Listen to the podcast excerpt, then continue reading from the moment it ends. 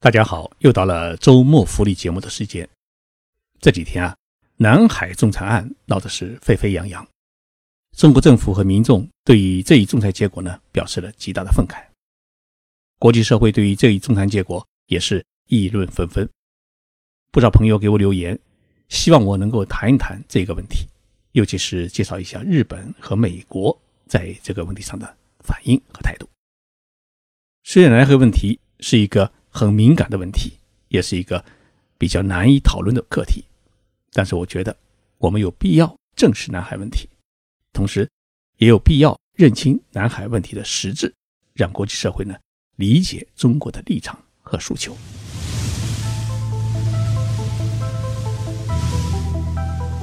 任你波涛汹涌，我自静静到来。静说日本，冷静才能说出真相。我是徐宁波，在东京给各位讲述日本故事。两天前，日本的 TBS 电台呢跟我联系，想请我呢出演十五号中午的一个直播节目，讨论南海问题。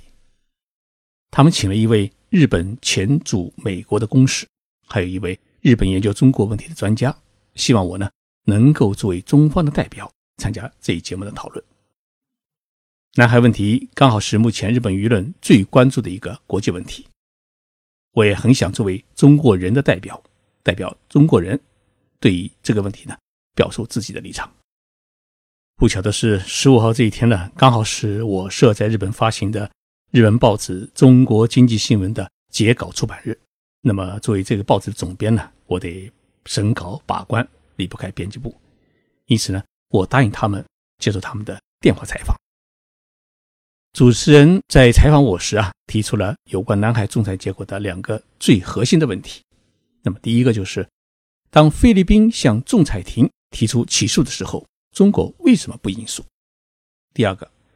中国划定的九段线到底有哪些有利的依据？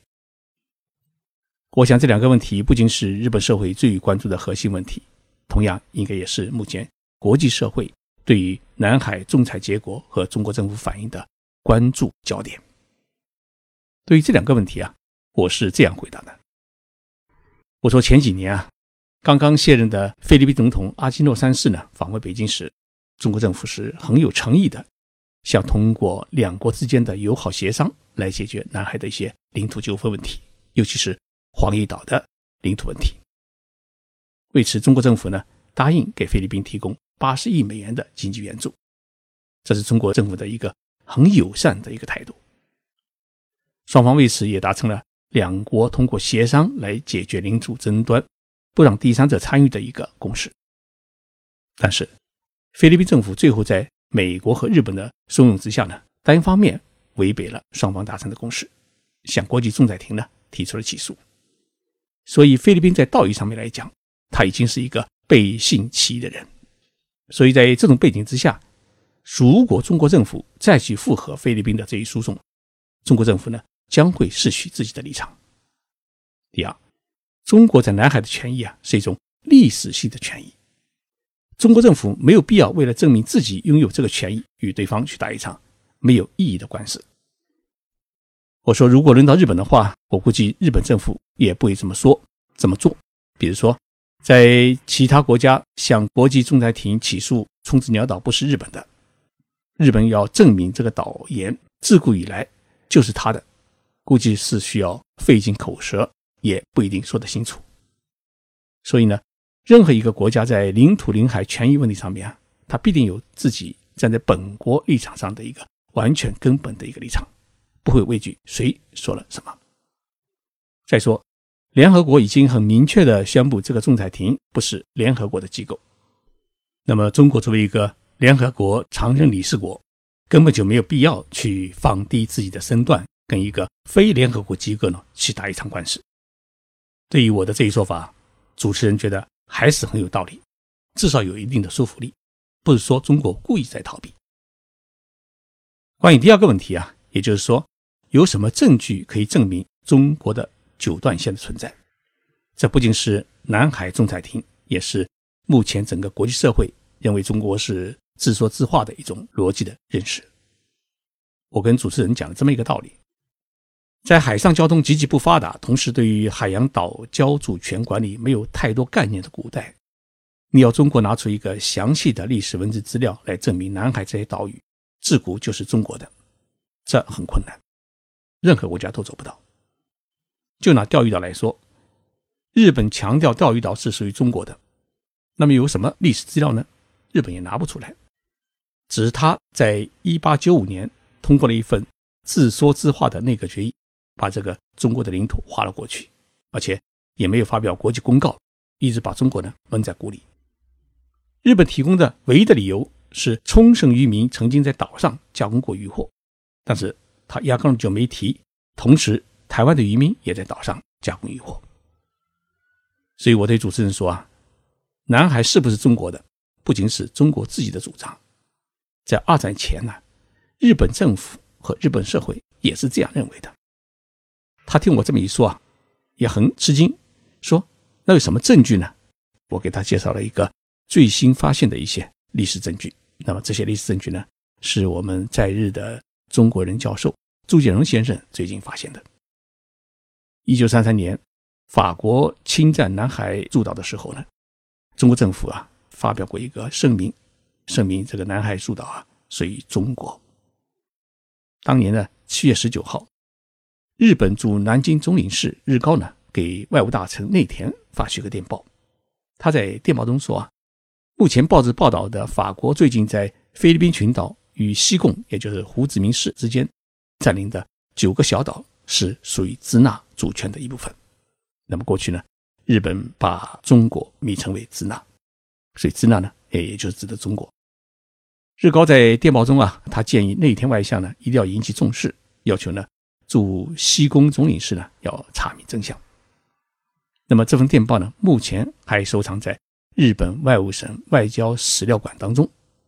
资料卷中的题目是关于南海诸岛的归属问题。日本外务省外交史料馆当中啊，还藏着一份资料，叫关于各国地理关系的杂件。那么在这个杂件当中呢，当时担任日本驻广东的总领事。在一九三零年十月呢，他统计了广东省的陆地面积，列出了广东全省九十四个县各自的面积，其中还还呢特意单独表明了广州湾、香港、澳门、西沙岛的各自面积。一九三八年初夏，法国呢又派人占据了西沙群岛。七月八号的日本读卖新闻的晚报在第一版呢。看到了一条消息，这消息的题目叫做“日本向法国抗议，西沙群岛明显属于支那领土”。那么这篇报道呢，它进一步披露了前一天日方呢是召见法国大使提出抗议的细节，那就是七月七号下午四时，日本外务次官呢绝内召见了法国驻日本大使，表示西沙群岛是明明确确为支那领土，法国必须退出。不仅是日本，美国在一九四七年出版的地图当中啊，也把南海地名啊加注了 China。那么，在一九四五年日本投降的时候呢，当时的中华民国政府去南海接受被日本占据的南沙群岛时啊，还有美国军舰陪伴。正因为有这么一个事实啊，南沙群岛才有了我们中方拥有的太平岛。听了我这些历史事实的介绍以后啊。主持人确实是开了眼界，他希望我能够提供原始的资料。可惜啊，这些极为重要的历史资料在节目播出时啊都没有反映出来。二战结束时啊，日本和美国呢都承认南海是属于中国的。那么他现在突然翻脸不认，反而说中国在南海是侵占南海岛屿，这是没有道理的。所以我对于主持人说，我是很理解众多的日本商船。每天在经过南海海域，南海海域呢是日本海上生命线的重要组成部分，所以我也理解日本政府对于南海局势的关注。但是呢，如果认为自己的商船经过南海，所以我就要派军舰去护航，去干涉南海问题，那就是一种变相的霸权行为。因为全世界的商船都在经过南海，如果日本的这一理由成立的话，那么。全世界的海军都可以派舰队在南海游泳。西方社会现在批评中国是一个不遵守国际游戏规则的坏孩子。那么问题是，这个游戏规则是谁制定的？二战结束以后，美国出于自身利益的考虑，建立了以美国为核心的国际秩序。于是，国际社会就出现了一种怪现象：凡是符合美国利益、听美国话的，都被赞扬为好孩子；不听美国的，就被当成是坏孩子。所以，合法与不合法不应该只是美国和他弟兄们说了算，也应该允许中国说几句话。昨天晚上，我在东京和几位研究中国问题的日本学者一起吃饭时，就南海问题的实质啊，我做了这样的分析：二战结束已经七十一年了，整个国际社会呢正在发生变化，尤其是中国的崛起，必然会对美国制定的旧的国际秩序提出挑战。中国作为一个新兴大国，要求建立新的国际秩序来维护自己的国家利益，是完全合理也是正常的。所以，美国必须要有一个开放的合作的心态与中国打交道，而不是采取军事威胁的手段吓唬中国。中国不管胖瘦都是一只老虎，是吓唬不了的。所以，南海问题的实质是美国主导的国际旧秩序与中国要建立的。国际新秩序之间的一个较量，不只是单纯的反对中国扩交建岛的问题。我们理解了这一点以后啊，我们就可以知道，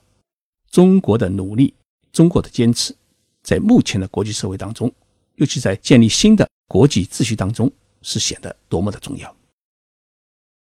我在七月九号播出的凤凰卫视《一夫一妻谈》的节目当中啊，就南海的问题提出过两个建议。第一点呢。中国政府应该借助于菲律宾新总统诞生的良好机会，与菲律宾保持一个高度的接触，通过和平协商的手段呢，来实现搁置南海仲裁结果的目的。第二，我也提出，南海问题不是靠抡拳头喊口号就可以解决的。现实中，有不少岛屿呢已经被菲律宾、越南和其他国家占据，因此，中国政府可以采取明确主权。共同开发的手段，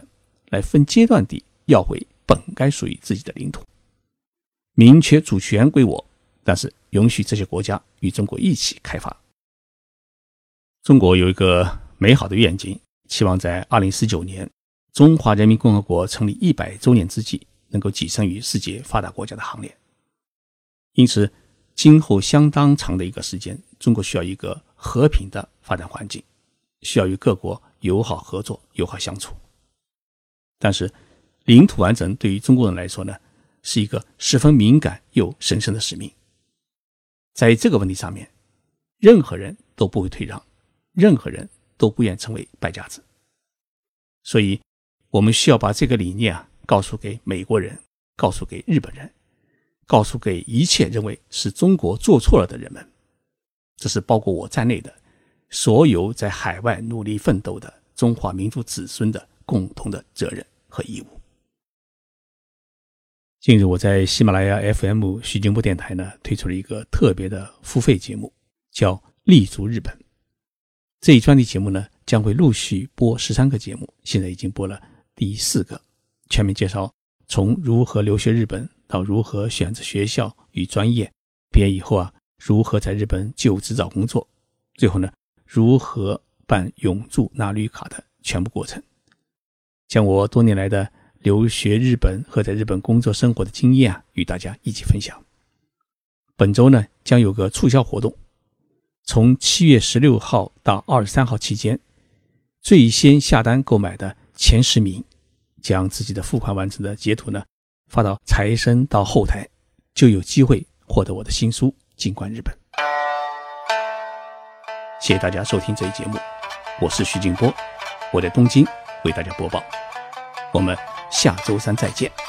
祝大家周末愉快。